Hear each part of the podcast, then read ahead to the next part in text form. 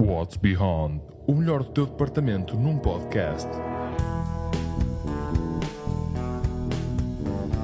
Aqui convidamos alunos, investigadores e professores numa conversa informal sobre física e muito mais. Sejam bem-vindos ao podcast do Physic Up. Muito boa tarde a todos.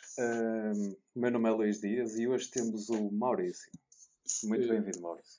Obrigado, Luís. É um prazer estar aqui e estou interessado e curioso sobre como é que isto vai ser.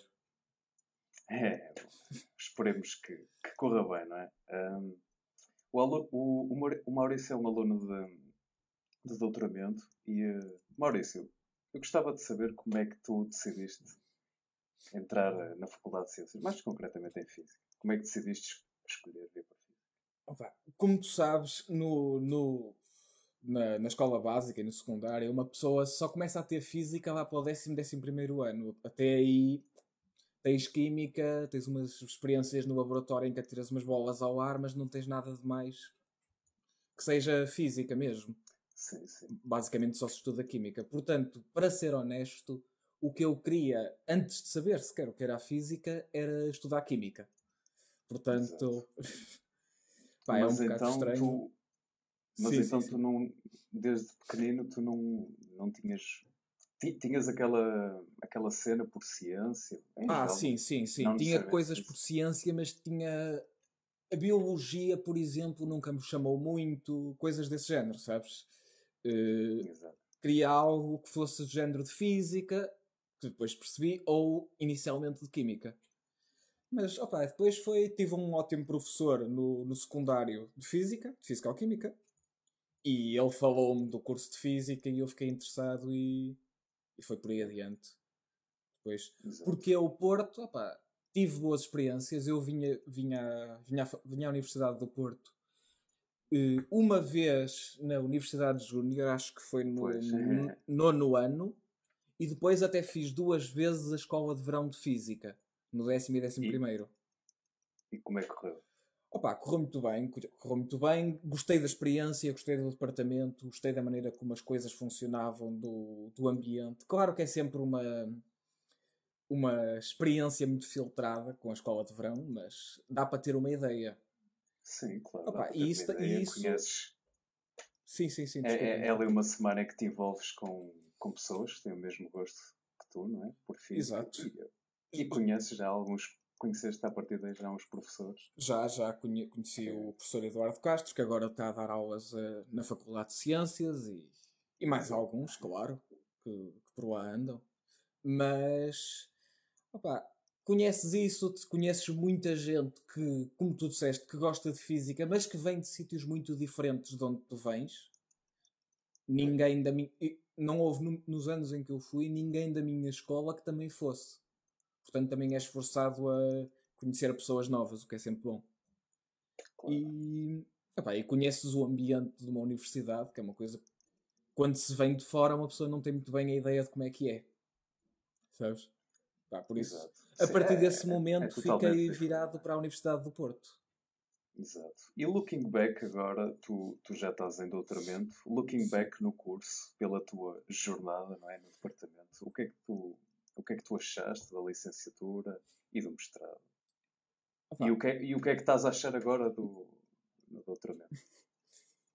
Bem, a licenciatura não vai dar para comparar muito com a experiência que tu ou as pessoas que, vão, que estão agora inscritas tiveram, porque eu sou antes da mudança do plano de estudos, portanto, há cadeiras que desapareceram, há cadeiras que apareceram. Sobre especificamente sobre o que se dava e as cadeiras e a maneira como funcionava era bastante diferente, como tu sabes. Tu, tu agora tens 5 cadeiras por semestre, eu tinha 4 e por aí adiante. Pois. Mas foi uma boa experiência, eu acho que sim. Acho que. também sabes que é um curso pesado, como toda a gente sabe. É um curso muito pesado. Um curso muito pesado, um curso em que se dão manuais monumentais em semestres, uma pessoa nem sabe como é que aquilo está a ser, está a ser, ser dado tão depressa. Pois, acho que é aquela, aquela, aquela coisa que as pessoas quando entram na faculdade têm de ah, eu tenho este cadeirão, ah, eu tive aquele cadeirão. Em física não tens muito isso, porque Em física é quase todos, tudo é? cadeirões. Exatamente. Tens meia dúzia yeah. de disciplinas que são efetivamente de borla, que não andas lá a fazer nada, mas a maior parte delas dão uma trabalheira Tens monumental. Tens que trabalhar. É, é isso. Mas, opa, e tiveste, diz, tiveste, diz, alguma, tiveste alguma cadeira assim eh, que tu gostaste mais ou algumas cadeiras? Durante a licenciatura? Chamaram-me durante a licenciatura. Durante a licenciatura é complicado dizer, porque nos primeiros anos ainda te estás muito a eh, ambientar, mas opa, gostei muito de eletrodinâmica e de eletromagnetismo. Das cadeiras de eletromagnetismo em geral. Tive, tu, eu acho que já não tiveste esse professor, o professor eh, Pereira Leite, Acho que já não. Não, eu, eu só o tive numa, numa substituição. ok, eu, eu tive eletromagnetismo, eletromagnetismo todo com ele, portanto, gostei muito, pois. gostei muito da experiência com esse professor, gostei. Não, mas regra é, geral. Eu, eu, ouvi dizer que ele, foi, que ele era muito bom professor. Era ótimo professor, dava aquilo uh, super depressa, mas explicava como poucos professores explicam. Pois, foi, foi com essa impressão que eu fiquei quando tive a, a tal aula de substituição, que ele, ele é excelente mesmo. Exato, exato. Mas, mas não tenho muitas, muitas cadeiras de que não, de que não gostei, sabes? Para, para ser honesto, durante a licenciatura, tirando aquelas coisas que são maçadoras, tipo fundamentos de química, esse género de coisas, tu, sabes. Laboratórios, se calhar, não é? Laboratórios, mais alguns do que outros. Houve uns que achei mais interessantes, houve outros que achei mais aborrecidos e secantes, mas isso também é de esperar. Exato. Uh, acho que gostei de todas as cadeiras que tive. Gostava de ter tido mais algumas, que é uma coisa que vocês agora têm a oportunidade de ter, porque com cinco cadeiras consegues ter mais coisas. Mas Opa, mas é isso, não, não houve cadeiras de que não tenha gostado, para, para ser honesto. E, e o mestrado foram outros tantos também. Pois, no mestrado. Pá, é? no mestrado. Mas no, no, mestrado tens assim a. Conta-nos como é que foi o mestrado e se também tens assim alguma cadeira. Ou, ou pelo menos. A grande diferença entre o mestrado e a licenciatura é uma coisa muito simples. Uh, durante a licenciatura, se tu, se tu olhares para, para a parte de física, tu agora já estás no quarto ano, não é? Sim. sim. Uh, mas nas cadeiras que tiveste com o pessoal de física mesmo e não de engenharia, uh, tu tens, regra geral, tens duas, no máximo três cadeiras pesadas por semestre. Sim. Neste caso, estou a ter agora laser, não é? Sim. Sim. Mais complicado não tivesse a cadeira, mas não, não sei dizer. Mas, mas regra geral, tu acabas por ter uma ou duas cadeiras mais pesadas durante o semestre. Por exemplo, no, no terceiro ano tu tens quântica, tens física, estatística, são tudo cadeiras pesadas. Pois. Não estou a lembrar de mais. Tens eletrodinâmica. Complementos de Física e Estatística deve ser uma cadeira bastante leve, não? Muito levezinha. Complementos de Física e Estatística daquelas cadeiras que ainda sinto o peso delas. Que, que... mas. Opa, mas a grande diferença é essa. Tu, no máximo, eu acho que tive duas cadeiras que considerei leves durante o mestrado. É, é essa a diferença. De resto é tudo pesado como tudo. Mas se fores a ver comparativamente com a carga horária que tens no terceiro ano, é basicamente a mesma, sabes, Luís? Porque Sim. tu tens cinco cadeiras de hora e meia por, por aula, com duas aulas por semana, certo? Sim. Pronto, então é a mesma carga que tens no mestrado. A grande diferença é que são tudo cadeirões são tudo cadeirões. São e, tudo e acaba por ser mais um pouco já direcionado para o que tu gostas, não é? Ah, sim. O primeiro quando... porque são opcionais, não é? Eh, são opcionais entre muitas aspas. Porque está, se fores a ver como está o programa do mestrado em física feito, tu tens, está tudo ou quase tudo marcado como opcional, mas tu tens tantas opcionais quantas cadeiras tens que ter. Portanto, és obrigado a escolher tudo. Acaba por ser um bocado isso. Mas o, o que acontece muito é que tu, quando escolhes o mestrado em física, tu, além de escolheres quer o mestrado em física, escolhes quer o mestrado em física ramo teórico ou ramo experimental. E isso é que te vai mudar as cadeiras que vais ter. Exato. E porquê é que tu escolheste a parte mais. Tu escolheste física teórica, não é? Podes nos dizer Exato. porquê? Opa, eu não sei explicar muito bem porque é que escolhi física teórica. Escolhi física- teórica porque física teórica é o que eu gosto. Não. Exato. eh, cadeiras experimentais e disciplinas experimentais nunca me chamaram muito Foi mais atenção, então nunca por... me deram gozo. Pois, foi mais olhando para as cadeiras, vendo o, que o ramo teórico tem. Ah, sim. Para Tanto olhando para as comparando cadeiras como olhando para a minha preferência pessoal por eh, fazer contas, basicamente. Exato. De um ponto de vista muito simplificado, acaba por ser isso. Mas há muitas cadeiras que são partilhadas, as poucas que estão marcadas como obrigatórias, são partilhadas do ramo, pelo ramo teórico e experimental. É tudo junto.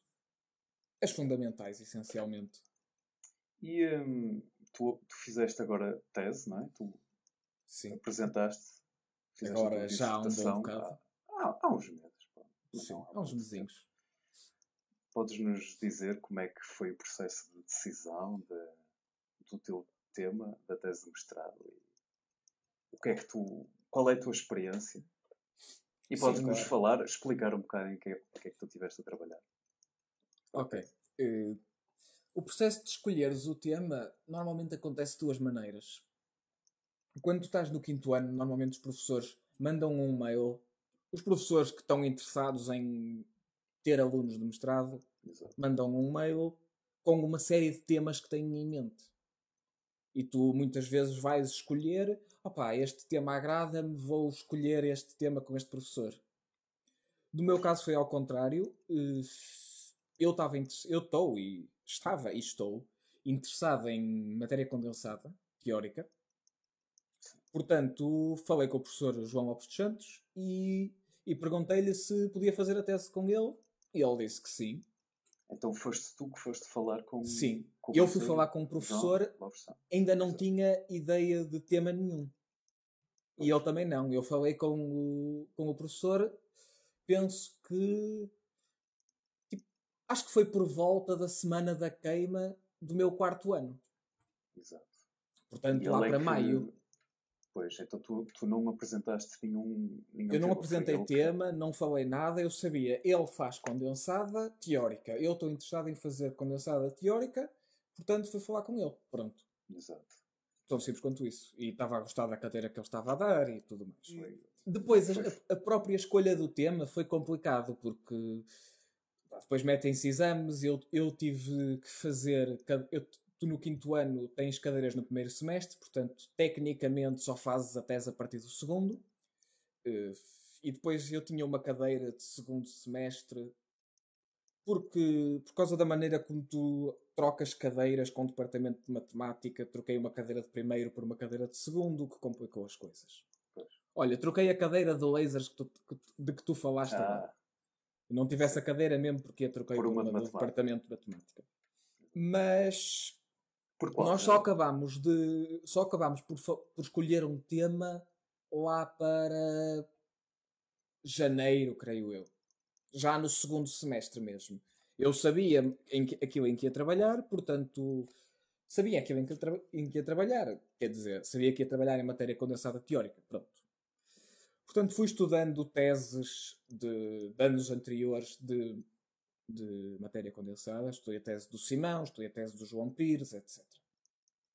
Para me, digamos, enquadrar melhor naquilo que tanto o grupo de matéria condensada do Porto estava a fazer, como aquilo que, se estuda nas teses de- da área.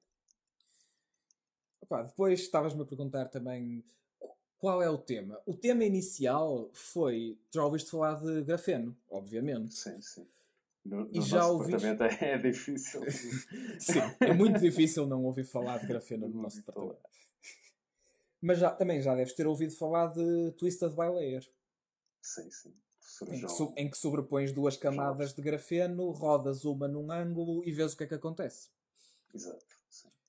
A ideia é, que quando, quando escolhemos o tema, quando surgiu a ideia, a ideia era estudar Twisted Bilayer em ângulos baixos de rotação, olhando para as regiões em que, se pensares nas duas camadas de grafeno, como sabes, tens o, o sublátice A e o sublátice B, Sim. em que se olhares as- para as duas camadas de grafeno, tu queres estudar as, nós queríamos estudar, ou melhor, eh, as regiões em que os átomos mais próximos verticalmente entre as duas camadas pertencem à mesma subrede. Queríamos estudar essa região. E depois, opa, Mas então a- está diz, está diz, mesmo diz. subrede eh, vertical, não é? vertical, vertical, vertical. Exato. Só que o que é que acontece? E, e era esse o interesse porque, na altura, depois, depois vieram a sair uma- uns artigos no, na Physical Review Letters e etc. que confirmaram essa ideia, mas a ideia era que as propriedades do material estavam, ou melhor, eram controladas pelas regiões em que o, chamemos-lhe o stacking vertical, era entre átomos da mesma subrede. Isto depois veio-se a verificar numas revistas, que saíram, nuns artigos que saíram na Physical Review Letters e etc. Portanto, o que é que nós queríamos ver? Queríamos arranjar uma maneira de estudar essas regiões e de estudar o espectro, ou, seja, os níveis de energia dessas regiões, mas queríamos usar um método de contínuo, ou seja, eh, dizer que tens muitos átomos, vamos estudar isto como ondas planas Pois. está no espaço de capa sem, sem olhar para o, para, para o modelo de tight binding subjacente. Exato. O que é que te acontece? Se tu fores ver essas regiões, se fizeres um desenho mesmo de Twisted Bilayer, as regiões em que tens stacking de átomos idênticos são hexágonos. Sim. E daí veio um problema, que é como é que tu resolves uma equação, um sistema, de, uma equação diferencial num hexágono quando, quando, quando impões as condições fronteira num hexágono. Porque tu, tu já tiveste mecânica quântica e fizeste o posto de potencial infinito, tanto 1D como 2D quadrado. Nunca olhaste para o posto de potencial nenhum mais do que quadrado. Não.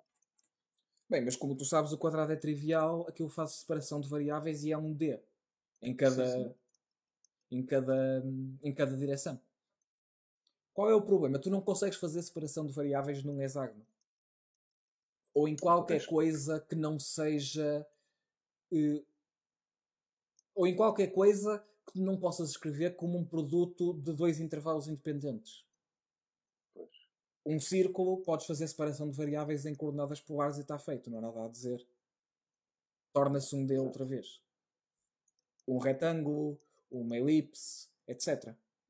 O problema é que isto não funciona em pentágonos, em hexágonos, em seja lá o que for. Portanto, a questão que depois surgiu durante a tese, e foi o que acabei de fazer, foi sobre o que acabei de por fazer a tese, foi como é que tu resolves isto? Porque tu sabes meter eh, a equação de Schrödinger num integrador numérico e ele cospe-te uns números e pronto, tu ficas contente. Sim. É verdade, mas qual é, É, o problema? A equação de Schrödinger é básica. Tu metes condições de fronteira de anulamento na fronteira e está feito. Mas há muitos sistemas em que as condições de fronteira não são de anulamento. Isso não te acontece se estiveres a ver a equação de Schrödinger, em que pões um posto de potencial infinito. Mas acontece-te, por exemplo, tu já olhaste para a equação de Dirac, certo? Não tenho a certeza. Ah, acho que não. Pronto, mas a equação de Dirac é. Ou melhor, a equação de Dirac-Weil, neste caso, é o que te estuda o comportamento dos eletrões junto aos pontos de Dirac de grafeno, ou seja, a região de baixa energia. Pois. Como era isso que nós queríamos ver, fomos olhar para essa equação. O problema dessa equação é que tu podes ter condições fronteira que não são de anulamento, em que não estás a fixar as funções a nenhum valor na fronteira. Se tu não fixas a função eh, a ser zero na fronteira, não podes fazer a integração numérica. Porque a fronteira está livre. Não tens nada que te aprenda. E é essa a questão. Eh, como é que tu resolves um sistema de equações diferenciais quando não podes fazer separação de variáveis e quando as condições de fronteira não te deixam usar integradores numéricos e fugir ao problema? Exato. Então foi isso que andaste. E foi, foi isso que andei a fazer. Tive a, tive com o professor João Lopes Santos a desenvolver um método polinomial, ou seja, estamos a fazer uma aproximação como se fosse em série de Taylor, eh, para uma aproximação variacional para para conseguir resolver, não é? Para conseguir resolver e para conseguir aproximar o espectro do, do sistema, começando do nível de energia mais baixo e indo e subindo. Opa, só que o problema é que tu chegas e quando estás a tentar fazer uma coisa em que estás a tentar desenvolver um método, primeiro tens que arranjar um, uma maneira. Primeiro tens de ter uma ideia de como é que vai ser esse método. E depois tens que primeiro testar com soluções exatas, porque senão não, não sabes dizer se os resultados que aquilo está a dar se fazem sentido ou não. E só depois é que te podes pôr a experimentar com as, os sistemas mais complicados que tu não conheces, a solução, e, e ver se o método está a funcionar. O que também atrasa bastante. Ah, mas acabou por funcionar e foi bastante interessante. Acabámos por não olhar para Twisted by Layer, infelizmente. não deu tempo. Não, não, não foi possível. Porque quando conseguimos pôr o método realmente a funcionar nos casos mais complicados, já não dava tempo, já não, não se conseguia, mas o método funciona. Portanto, é. Será algo que tu, vai, que tu irás trabalhar agora? Hum, não, não. Eu, eu troquei de, eu neste momento já não estou. A Universidade do Porto, nos doutoramentos de Física, tem um programa de parceria com a Universidade de Aveiro e do Minho, como tu sabes. Sim, é o. Uh... O MapFish. Exatamente. MapFish, exato. Uh, opá, a mim apeteceu-me ter novas experiências, conhecer novos meios, estudar mais coisas diferentes. Portanto, agora vou. Eu estou a fazer doutoramento e estou a ser orientado pelo professor Nuno Pérez na Universidade do Minho. Portanto, eu agora, neste momento, estou a acabar os últimos detalhes do, de um artigo, da escrita, de, ou melhor, da escrita de um artigo sobre este método com o professor João Lopes dos Santos, para publicar, porque de facto temos resultados novos, temos um método que funciona, que se estende facilmente para outros sistemas, portanto, é um resultado interessante, é um método interessante e por isso queremos publicar. Mas como, como, é que tem sido agora? Como é que tem sido agora conciliar esse trabalho que estás a ter agora com esta pandemia que nós estamos a viver? Com a pandemia, eu estou na, na, parte da teoria, portanto, como não tenho muita necessidade de ir ao laboratório, ir aqui, ir ali, a parte mais chata da, desta, desta pandemia que estamos a ter agora é mesmo uma pessoa estar fechada em casa, efetivamente. Porque de resto, em termos de o que tenho andado a fazer, opa, continuo a ter as minhas. Continuo a ter os módulos de doutoramento, as cadeiras, a avaliação, tudo por videoconferências. Opa, tenho net, tenho computador, consigo fazer as minhas contas e continuar a trabalhar. Portanto, não me dificultou assim tanto a vida. Nesse sentido, pois. Exato. Mas também, como todas as cadeiras que tu tens no, tu não, não sei se, se olhaste para isto, mas no, no primeiro ano de doutoramento tu tens uma série de módulos que tens de fazer, de cadeiras e coisas assim. Pois não, por acaso não, não, não tenho muito bem essa ideia. Não, tu tens, como, é, pelo, pelo é menos neste programa, pelo menos neste programa tens, tens que fazer, tens que escolher seis módulos de uma lista e ser avaliado a três. Só como são tudo coisas que têm muito é? pouca gente, que, que és tu que escolhes, que és tu que escolhes, tendo Exato. em conta aquilo que vais estudar e aquilo que te interessa. E como são sempre coisas com muito pouca gente, acho que o máximo de pessoas que tive, tirando o professor, numa cadeira, foram quatro. Portanto, não, opa, como é pouca gente, ser por videoconferência ou não ser, não, não dificulta muito, sabes? Até ajuda porque evita que eu tenha que ir a Braga ter aulas e depois ir a Aveiro ter aulas e depois ir ao Porto ter aulas.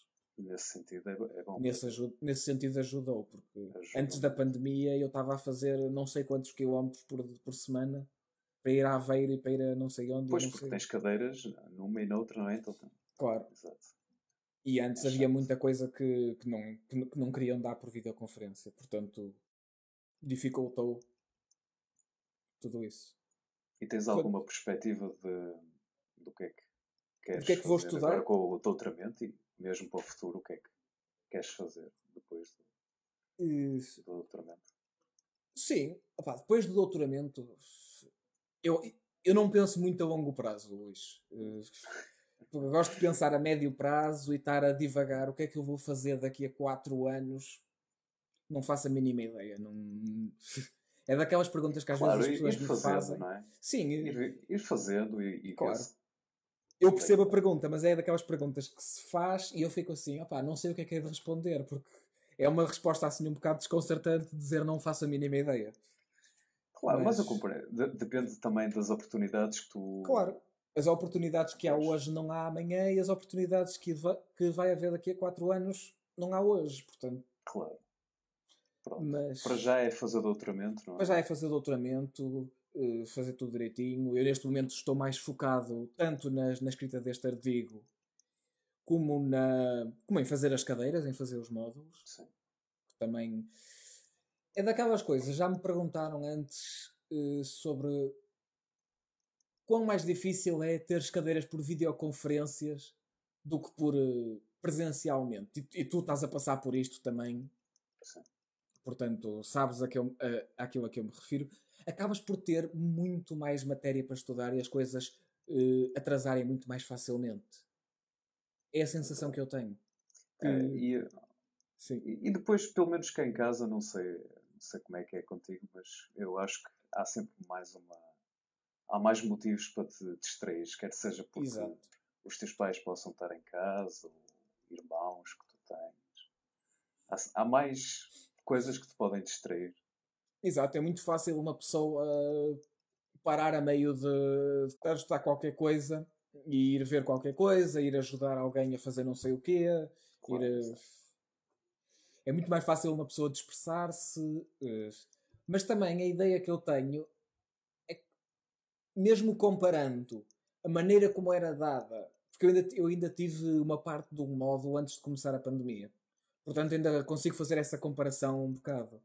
E essa comparação é: opá, eu tenho a sensação de, mesmo dentro dos módulos, as coisas são dadas muito mais depressa e muito mais condensadas por serem por videoconferência. É, é a ideia que eu tenho. Há mais tempo, não é? É mais, Há mais tempo, há mais, é mais desbobinar para, para a chamada e, portanto, é a sensação que eu tenho. Mas de resto não dificultou assim muito, sabes? Não... No início custa uma pessoa a ganhar o ritmo de estou em casa, mas tenho que acordar mais ou menos cedo, porque senão os dias não rendem. Mas fora isso, a partir daí não, não dificultou assim tanto. É a sensação que tenho. Maurício, agora desviando um pouco o tema, Sim. eu sei que tu, tu és um, um excelente baixista, tu tens Ui. um grande gosto por música. Podias nos falar um pouco sobre isso? Agradeço Como o é que elogio, mas, Ah, estou a falar sério. mas opá, se gosto, eu já toco baixo há alguns anos. Já comecei, penso que no meu décimo primeiro. Mas, opá, mas naqueles primeiros anos da faculdade parei um bom bocado porque presumo que com guitarra não seja assim por ser um. Eu sei, eu sei que tu tocas guitarra, Sim. eh, mas que nós até já tocámos juntos várias Nós já vezes. tocamos juntos. Exato. Eh, com guitarra a sensação que eu tenho é que não é bem isto que eu vou descrever porque é um instrumento em que tens mais o solo, tens mais isso tudo. Mas a sensação que eu tenho eh, é que como o baixo é um instrumento que é muito chamemos-lhe o alicerce de uma música, um alicerce de uma banda, Sim. o baixo com a bateria. rítmica, não é por isso. Exato. Mesmo tendo alguns detalhes melódicos, eh, a maior parte das vezes tu estás é a segurar a música, a meter tudo, a fazer a união entre as guitarras e a bateria. Sim, sim. Portanto, é um instrumento que quando estás a tocar, sentar a tocar com outras pessoas, sentar numa jam, sentar num ensaio, sentar num concerto, eh, rapidamente se torna, não lhe vou chamar eh, chato, mas tu percebes o que eu estou a dizer. Pois, se calhar a motivação é. é a motivação é vai-se é? um bocado embora porque tu estás a tocar para um, um MP3, mas que não tens. Estás simplesmente a segurar ali o ritmo e pronto. Não, não tem a interação, que é uma das coisas que, que eu acho que me dá mais pica quando estou a tocar. Dá mais Por isso prazer. também. Opa, o, o que dá mais prazer sempre é, é tocar, É tocar com pessoas. com amigos. Exato. Não, não há nada como esse.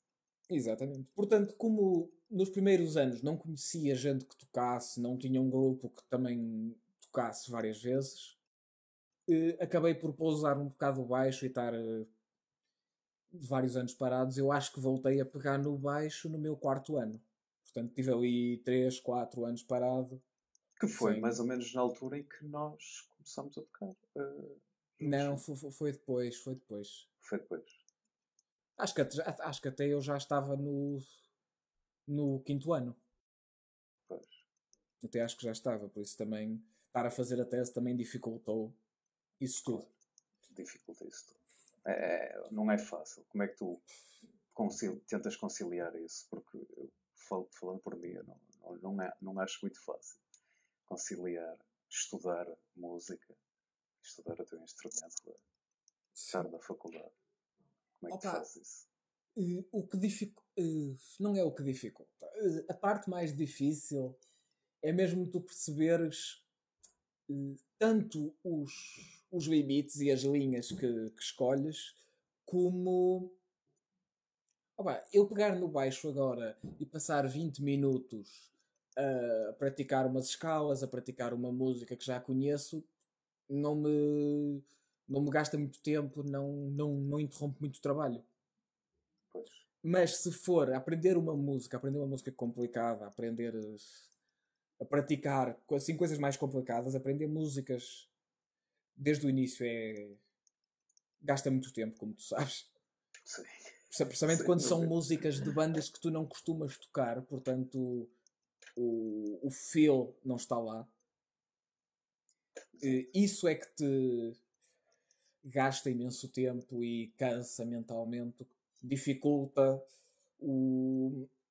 Estou a fazer a tese e estou a praticar e agora interromper uma coisa para fazer a outra complica. Principalmente quando Opa, e- tens que aprender uma música até quinta-feira, Até. sabes? Opa, e depois, Aí- depois de, um, de um dia longo de trabalho, chegar a casa, jantar, e para aí às 8 ou 9, e despegar no, Ui, ainda no baixo, teu tu não caso. consegues pegar no baixo nas 8, às, às 8 ou 9. Opa, opa. Depende como regulares o tempo. Eu, eu toco à noite. Opa, eu não é- consigo é- por uma é- razão. Tu, tu no baixo tu tens que aumentar bastante mais o volume para cons conseguires, conseguires começar a tirar som do instrumento. Sim. Portanto, rapidamente passa as paredes todas. passa as paredes todas e passa ao chão e passa ao teto e passa tudo. Portanto, É o grande problema do, do baixo. desses instrumentos graves. Exato. Opa. Opa, O que, o que também dificulta muito que tu acabas por sair da faculdade às sete e meia, oito, chegas a casa às oito e meia, nove e. Às, às vezes é difícil. Eu, eu- eu também sinto isso, que é um bocado. Especialmente quando tu tens que ou compor ou aprender uma música até sim, sim. um dia específico. Não, não é fácil. É preciso ter. pá, se quiseres manter as duas coisas, é preciso ter um, um esforço. É preciso esforço ter uma imenso. dedicação. Uma dedicação muito grande para. E uma delas sofre sempre. Na minha experiência, uma delas sofre sempre. Uma delas sofre sempre. E o que sofre, não é? é o baixo ou a guitarra, não é? Exato. Sofre sempre porque tu acabas, tu decidiste estudar física, não é? comprometeste, tem tirar E o instrumento musical é um que hobby. O instrumento é um hobby. Exato. Não, Portanto, não é nada fácil. Ma- Mas é, é, é muito. Pelo menos eu, eu acho que compensa muito tu teres aquele bocadinho todos os Ah, dias. sim, ou pelo, se não for todos os dias, mas regularmente tu vais, eh, tu pegas no instrumento e Concordo. desligas-te totalmente da, concordo completamente. Deixas relaxar a cabeça, parar, parar de pensar. Praticar uma coisa é tu qualquer. fazes, mas eu, eu, eu nem estou atento a, a chats, nem nada, nem internet. Eu é só mesmo Ah, não, eu, eu ligo, ligo, costumo ligar o, o PC ao amplificador por um, por um cabo e pá, pratico a música, pratico a música como metrónomo, pratico coisas como metrónomo e não, não presto atenção a mais nada, só se o telefone começar a tocar aos berros é que olho para ele. Não, porque senão uma pessoa não está concentrada. Claro, não, não está concentrada. E, e praticar baixo é um instrumento. É como estar a, a estudar, tens que estar focado, sim, não é? Se queres sim. realmente começar devagarinho aprender e queres começar devagar, tens que estar focado. Não claro. podes distrair. Opa, e, oh, oh Maurício, eu tenho uma questão. Nós já discutimos isto algumas vezes, mas nós acabamos sempre por uh, deixar ao alto a questão. Porquê é que o baixo é um instrumento muito melhor que a guitarra? Isso é aquela discussão que nós já tivemos um milhão de vezes. E fica sempre em aberta a questão. Exato. Nunca chegamos a uma conclusão. Opa, eu, eu digo isso naquela brincadeira, na mesma brincadeira é, que tu dizes que a guitarra é melhor. a guitarra não me, não me chama pessoalmente por uma razão muito simples. Pá, primeiro eu prefiro frequências graves. Prefiro coisas graves.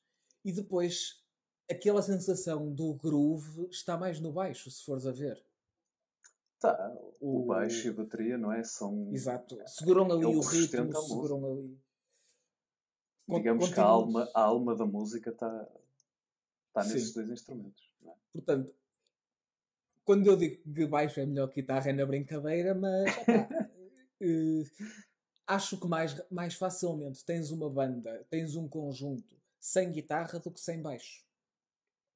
Ou, ou do que sem algum instrumento a fazer a função de baixo. Ok, tu podes ter um piano a dar os graves e a segurar o baixo. Isso funciona.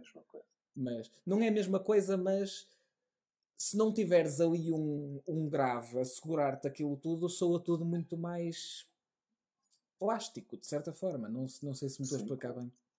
Ah, e vês naqueles trios de, de jazz, ou por exemplo, estou agora a pensar nos Rush, em que Exato. Por exemplo, o Geddy Lee faz ali, desempenha um papel.